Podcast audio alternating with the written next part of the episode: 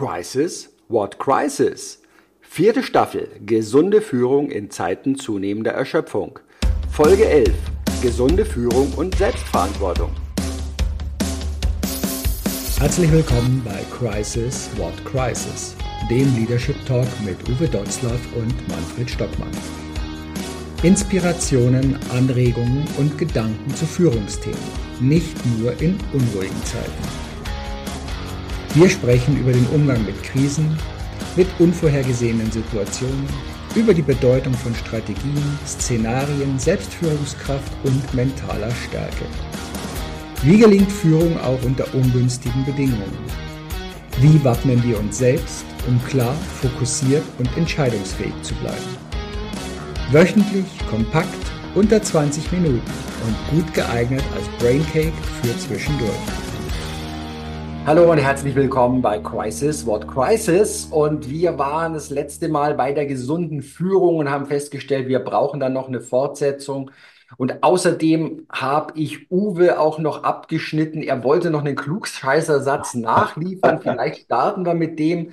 Auf jeden Fall Fokus für die heutige Episode ist, was kann ich als Führungskraft erstmal bei mir selbst anfangen, um in das Thema gesunde Führung zu investieren, ranzukommen. Was war denn dein Klugscheißersatz, der letzte, Klugscheißersatz ist, nicht mehr ja, durftest? Der ist nicht von mir, der Klugscheißersatz. Einer meiner Lieblingssätze, die ich immer wieder benutze, der ist von Schopenhauer. Ne? Ja. Gesundheit ist nicht alles, aber ohne Gesundheit ist alles nichts. Und ja. nun ist es ja so, dass Führungskräfte, ob nun in großen Unternehmen, aber insbesondere auch in kleinen, inhabergeführten Unternehmen, in KMUs oder in noch kleinen Handwerksbetrieben, äh, Führungskräfte müssen immer leisten, müssen immer präsent sein, müssen immer da sein, müssen immer Vorbild sein, dürfen nie krank sein, dürfen nie Schwäche zeigen, ähm, dürfen gar nichts.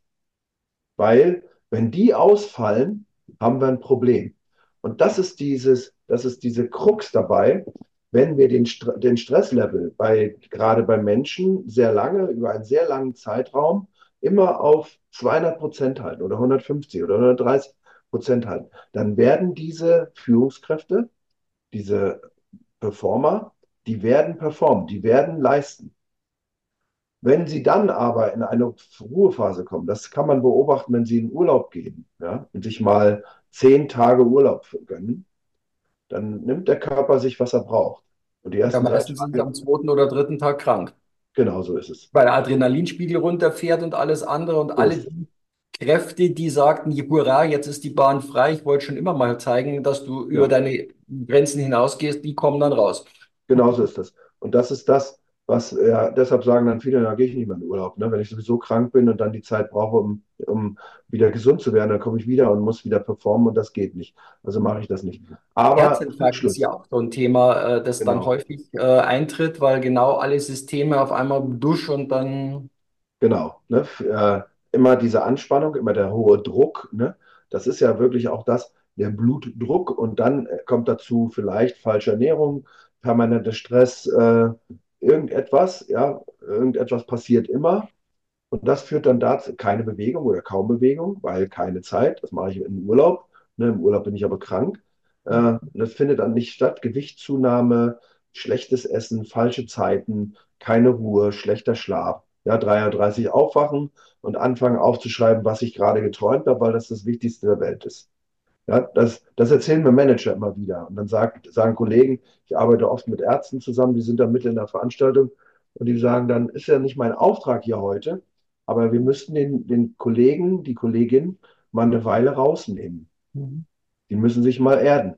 Die müssen mal wieder ihre, alle ihre Systeme durchpusten und die Systeme wieder auf einen normalen Level bringen. Also Blutdruck runter, äh, Bewegung, Gewicht runter, äh, irgendetwas zu tun für sich selbst. Mhm. Und das tun aber sehr viele Führungskräfte nicht, weil sie auf der, der irrigen Meinung sind, sie funktionieren immer und das wird sich auch nicht ändern. Und wenn wir in Firmen kommen und sagen, wir machen jetzt mal hier, keine Ahnung, ein Gesundheitsmanagementsystem, äh, wir reden mal darüber, äh, wer nimmt nicht teil? Die Führungsspitze. Mhm. Und dann drehen wir uns um und sagen, gehen wir wieder raus, haben wir keinen Bock drauf, macht keinen Sinn, weil wenn wir anfangen, müssten wir bei euch anfangen. Und die klugen Unternehmen, da ist das inzwischen auch so, Dort gehen wir rein und fangen mit den Führungskräften an. Ähm, ob das die Mitarbeiter mitbekommen oder nicht, ist uns eigentlich völlig egal. Ähm, besser noch, wir holen sie dann auch schnell ab und erzeugen eine neue Gier, eine Neugier. Was machen die denn da? Ne? Also äh, wa warum machen die das? Ne? Und haben die nichts Besseres zu tun? Und ich habe ja schon immer gesagt, die sind völlig unterfordert. Oder, also die, die arbeiten ja nie im Faultierturm. Ne? Jetzt machen die auch noch sowas. Nein, die machen das für dich.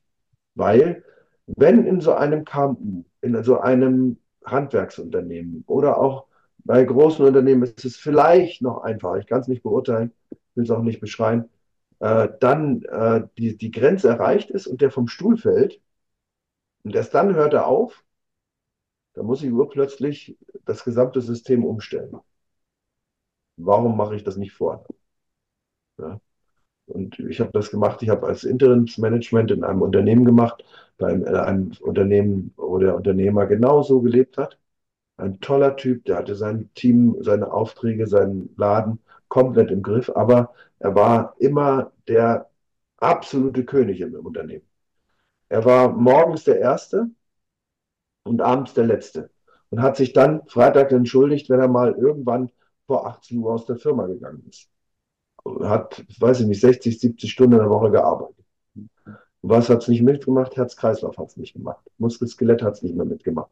Die häufigsten Erkrankungen oder Psychosomatik hat es nicht ja, äh, mehr mitgemacht. Und diese drei Dinge im Komplex dann, da musst du was tun. Ja. Und als erstes als Führungskraft. Naja, und du hast natürlich in dem Moment, ich habe das mal irgendwo, ich habe es jetzt nicht nachgeprüft, ob das so ist, aber es war ein Arzt, der hat mal gesagt, naja, wir können so im Schnitt bis zu 70 Prozent unserer Ressourcen an unserer Gesundheit Raubbau betreiben. Und ab dem Moment wird es irreversibel. So, ab dem Moment kommt da, also wir haben dann bis dahin schon alle Signale und Warnsignale des Körpers ignoriert. Ähm, Du kennst es ja auch, Aufputschmittel äh, für den Tag zum funktioniert, Beruhigungsmittel, ähm, die dann unter, gerade in Führungskräftebereichen, aber auch viele Selbstständige, was ich eben da erlebe, die ihrem Leidensdruck und Leistungsdruck ausgesetzt sind. Also dieses permanente Raubbau an sich zu treiben, nach dem Teil, ja, das mache ich da, irgendwann mache ich dann schon. Oder selbst, da kommen wir auch wieder an den Part, kann ich abschalten oder schalte ich nur um? Du erlebst es vielleicht auch. Also ich habe das sehr stark in dem Bereich Management, äh, Finanzindustrie. Äh, da ist es ja gerade im Frankfurter Kreis, die Marathon, das ist ja so eine der Hauptsportarten, die du als leistungsstarker Manager machen musst oder Triathlon, weil sonst, ja, alles andere ist ja Lusche. Und hm. das heißt, du hast schon eine sehr anstrengende Arbeit. Dein Körper, du zehrst nicht nur mental, sondern du zehrst auch an deinem Körper. Und dann gibst du dir zur Entspannung, zum Ausgleich Leistungssport. Das kann auf die Dauer nicht gut gehen, weil du hast kein Ausschalten, sondern du schaltest nur in ein anderes Programm. Und ja. meistens hast du wieder das Thema, woran wir auch gerne arbeiten, über das Thema Bewusstheit. Was sind denn deine Antreiber? Also aus der Transaktionsanalyse, Psychologie, so ja. mit den Antreibermodellen auch mal zu arbeiten und sich klar zu machen, was treibt, was ist deine Stärke, die dich aber genauso in, in deinen Ruin treiben kann? Aber und das ist genau das, genau das ist die Krux. Ne?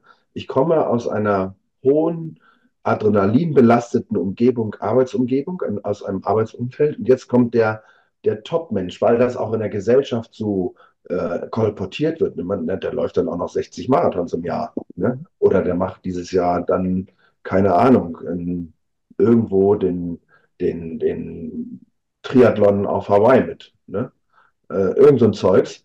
Und dann setzt der Manager das fort, was er, was er in der Firma gemacht hat, nämlich diesen Adrenalinschub auch in der Freizeit zu, zu übertragen. Also wenn du da mitmachen willst, dann musst du pro Woche mindestens nochmal 100 Kilometer laufen und 200 Kilometer Rad fahren, ja, und weiß ich nicht, 20 Kilometer schwimmen. Das ist das Pensum eines Hochleistungssportlers. Und dann wird man ganz schnell merken, ah, der, der Kreislauf äh, wird es nicht danken, weil er ist wieder unter Vollstress, er ist wieder unter Hochdruck, er ist wieder unter irgendwelchen permanenten Dingen. Und dann kommt halt Muskel-Skelett dazu. Ja, Rücken ist nicht immer Rücken, Rücken ist Kopf.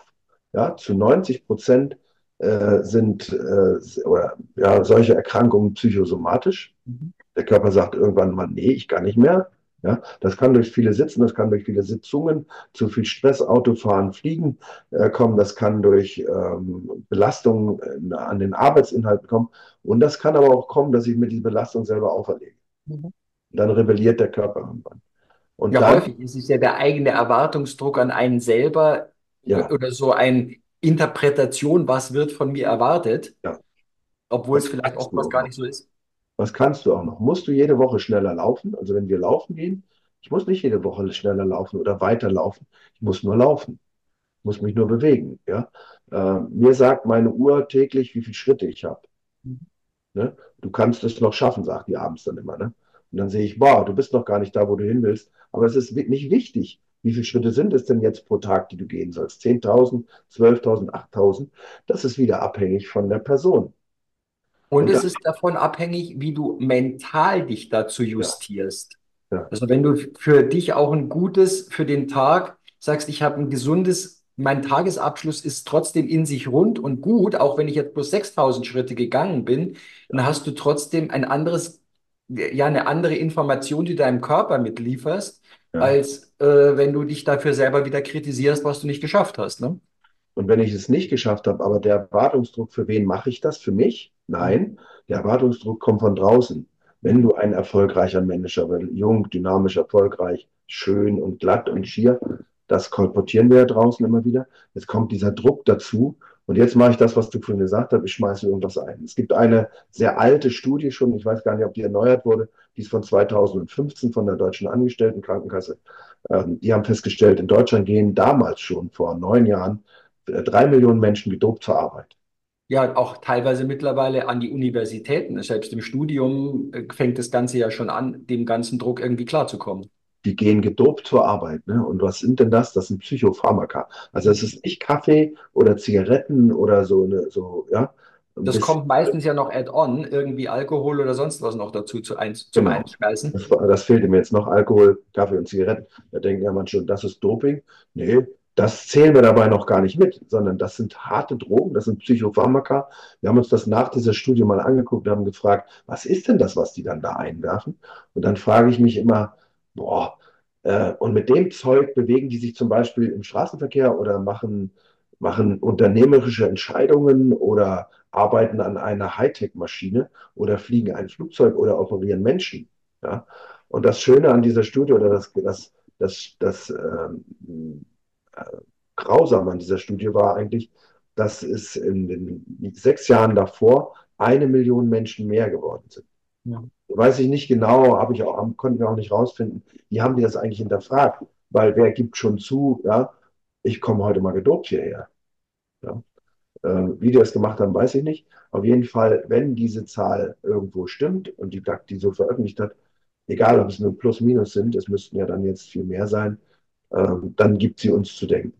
Ja? Dann sollten wir äh, in dieser Richtung auch wirklich nachdenken, was machen Manager, was machen Führungskräfte, wie groß ist denn die mittlere Stehzeit in einem nicht inhabergeführten Unternehmen einer Führungskraft auf seiner Position. Und wenn man sich da die Bewegungen mal anguckt, ja, dann wird man sehen, das ist ungeheuerlich, was da für, für, für Veränderungen jedes Jahr stattfinden und wie sich Menschen immer wieder unter Druck setzen, um den neuen Anforderungen auf der nächsthöheren Position gerecht zu werden. Ja, das ist, äh, also warum auch mir ja an dem Thema gesunde Führung immer so viel liegt, ist also einmal die mentale Seite, wobei ich ja immer von den vier Dimensionen ausgehe. Ich möchte mental, ich möchte physisch, ich möchte emotional und auf der spirituellen Ebene äh, diesen Ausgleich zu finden. Also spirituell hatte ich neulich die Diskussion so beim, nach so einer Veranstaltung am Abend. Und ähm, wo mich einer gefragt hat, ja, ich verfolge dich da so auf LinkedIn, du hast ja da so esoterische Sachen. Dann sage ich, okay, erklär mir jetzt bitte mal Esoterik. Und äh, in dem Teil wusste er dann nicht, na ja, das sind ja alles so Sachen, die ich nicht greifen kann. Ich, nee, ich habe jetzt keine esoterischen Sachen, wobei es von der Grundbedeutung her ja auch nicht schlimm wäre, weil es ist ja die Innensicht, von der es ausgeht. Äh, Es ist ja nur das, was heute daraus gemacht wurde. Sondern mehr den spirituellen Teil. Und dann kamen wir auch in den Part, naja, weißt du, spirituell heißt, wenn ich spirituell wachse, dann werden mich Dinge, die mich gestern vielleicht noch aus dem Gleichgewicht gebracht haben, werde ich heute anders und souveräner damit umgehen können. Schritt für Schritt für Schritt. Das ist das, was ich unter dem Teil auch spirituellem Wachstum verstehe. Das ist ja das. Konnte er dann irgendwie nachvollziehen. Und ich hatte ihm dann eines gesagt, das war in Wien im Benediktushaus. Das ist ein Hotel im ehemaligen Kloster mitten in der Innenstadt von Wien. Ganz karg, also die Zimmer sind wirklich noch fast wie die alten Klosterkemenaten eingerichtet. Und da bin ich auf ein Buch von einem Benediktinerpater gestoßen, wo er sich mit dem Thema Esoterik auseinandergesetzt hat und Spiritualität. Und da war ein, ein Satz drin, den fand ich, er war ein bisschen augenzwinkernd formuliert, aber den fand ich gerade in dieser Abgrenzung sehr schön. Und er hat gesagt, okay, oder geschrieben, wenn e e Esoterik ist, jemand erklärt dir dauernd irgendwelche Sachen, die du jetzt gleich danach fühlen sollst. Und weil es dann stattfindet, nimmst du es auch wahr. Also du bist praktisch geprimed darauf, was jetzt passieren wird. Spiritualität ist, du merkst irgendeine Veränderung in dir, du nimmst was wahr, kannst es dir aber nicht erklären. Und dann kommt jemand und gibt dir einen Rahmen dazu und dann wird es dir klarer, das ist dann Spiritualität. Aber wenn ich hingehe und sage, wir benutzen ja fast, fast explosionsartig immer wieder diesen Begriff von Spirit, ne, von Geist. Wir nutzen ihn ja. Team Und wir Spirit. wollen, wir wollen ja, Spirit. ja, wir beschwören ja diesen Geist auch, ne, dieses, diesen Spirit. Ähm, und jetzt zu sagen, wenn diese Diskussion, ich finde die Diskussion übrigens schön, und zu sagen, hey, was ist denn eigentlich Esoterik? Ne? Oder was ist Spirit? Oder was ist spirituell? Ne? Wenn ich jetzt aber hingehe und sage, die Schulmedizin möchte Körper, Seele und Geist in Einklang bringen. Mhm. Und das hat, es hat überhaupt nichts Spirituelles. Die will Körper, Seele und Geist in Einklang. Die ayurvedische Medizin sagt, ich möchte Körper, Seele, Geist und Intellekt in Einklang bringen. Was ist jetzt, wenn du bereit bist, darüber mal einfach nur nachzudenken und zu sagen, nehmen wir das einfachste, Körper, Seele und Geist. Also dein, dein Denken und deine Psyche und dein, dein Inneres in Einklang zu bringen. Und dann frage ich mich, bin ich das denn eigentlich mit mir? Oder renne ich nicht irgendwelchen Dingen hinterher, die unsinnig sind? Die, ja, diese Bereitschaft, neu nachzudenken, in Frage zu stellen, in Frage zu stellen und Fragen zu stellen und zu sagen, die richtigen Fragen zu stellen über zum Beispiel den Sinn des Lebens. Ja. Und äh, ich weiß, dass wir jetzt sehr, in die, sehr abdriften, aber ich glaube, wir sind beim Kern des Themas. Was ist der Absolut. Sinn deines Lebens? Ja. Ja. Was ist der Sinn des Lebens der Menschen in unserem Kulturkreis? Ja, oder welchen Sinn, was wir ja bei der zwei Folgen oder was vorher hatten, welchen Sinn gebe ich meinem Leben? Ja. Also das heißt, warte ich darauf, dass Sinn mich ereilt oder sage ich, Ja. okay, was kann ich jetzt tun, wo ich glaube, dass das sinnvoll ist? Richtig. Ja. Also dieses, dieses äh, logisch, sinnvoll und zielführend. Ne, das sind für uns drei Begriffe, die immer wieder zusammen sind. Das, was ich tue, muss logisch sein Ja. und muss sinnvoll sein und zielführend. Und jetzt ist die Frage, wenn ich alleine, ich nehme mal, ich fange mal von hinten an, ja, dieses zielführend. Was willst du eigentlich in deinem Leben? Und diese Frage, äh, die stellen sich viele Menschen gar nicht mehr, weil sie dafür keine Zeit haben. Ja, weil wir äh, in unserem Verhalten während der Arbeitszeit haben wir dazu keine Zeit. Im Urlaub müssen wir ungeheuer viele Ziele schaffen, weil ich muss am Ende des Tages Bilder zeigen. Äh, für wen? Für mich? Für andere. Ja? Ähm, äh, und ich muss möglichst viel schaffen, ne? Kilometer oder, oder Kulturen oder irgendetwas anderes. Das ist alles nicht schlecht, kann man alles machen. Aber ist das wirklich zielführend? Ne? Und ist das logisch und ist das sinnhaft? Und, und das ist das, was hast du für ein Ziel in deinem Leben? Ja? Und ähm, da fängt dann dieses Überlegen an und zu sagen, was hält mich eigentlich gesund? Ne? Das, was wir vorhin besprochen haben über die Sportler oder über die Manager und möchte gern Sportler, Leistungssportler. Ja, also ich erlebe das jedes Jahr bei den Vattenfallser Classics oder so hießen sie früher.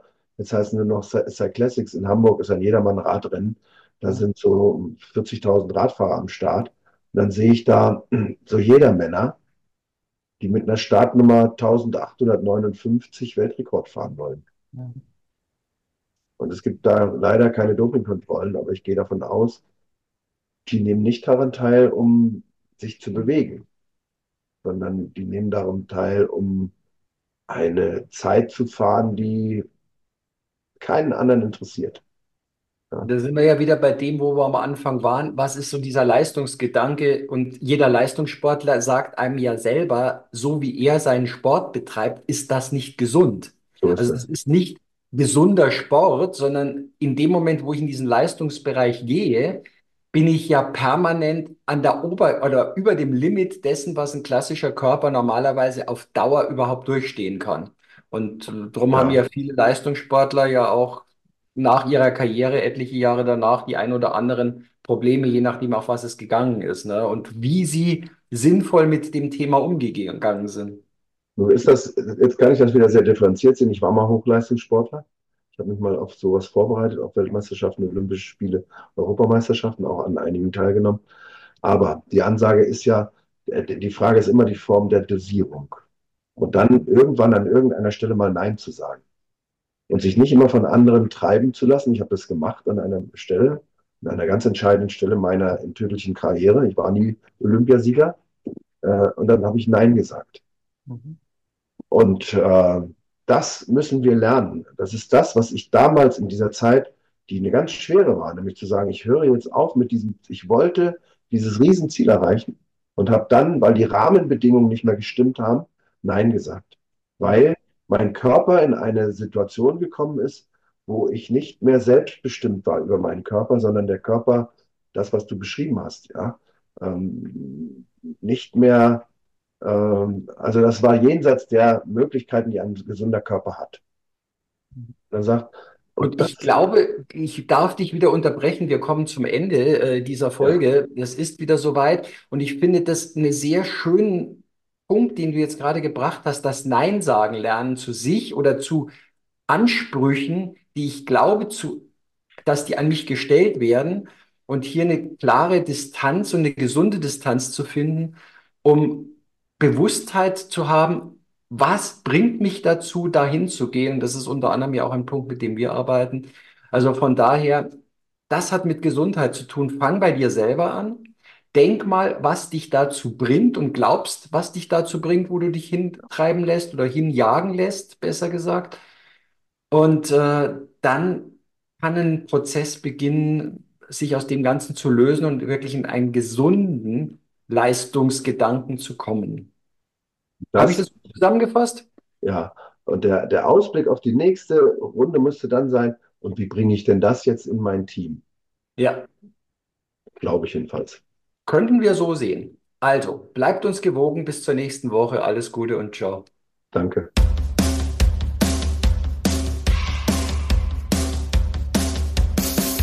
Danke fürs Dabeisein. Weitere Infos und Links findest du in den Show Notes.